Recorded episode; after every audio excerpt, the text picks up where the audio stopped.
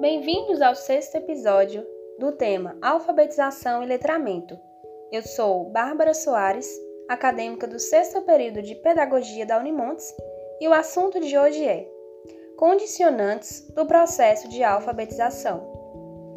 Baseado na leitura de Magda Soares em As Muitas Facetas da Alfabetização, podemos refletir que o fracasso escolar em alfabetização não se explica apenas por ser um processo complexo.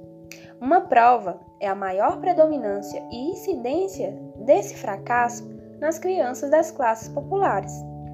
A escola é um aparelho ideológico do Estado, favorecendo as classes socioeconômicas privilegiadas, onde a alfabetização é uma marca da ordem em segmento.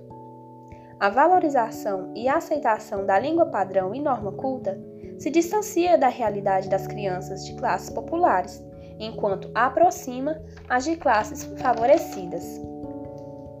O preconceito linguístico e cultural afeta o processo de alfabetização, onde a escola se posiciona como neutra e despida de qualquer caráter político, sendo o desenvolvimento da leitura e escrita apenas a aquisição de um novo instrumento, que futuramente irá auxiliar na obtenção do conhecimento, e não como uma forma de pensamento onde pode-se construir conhecimento para atuar politicamente.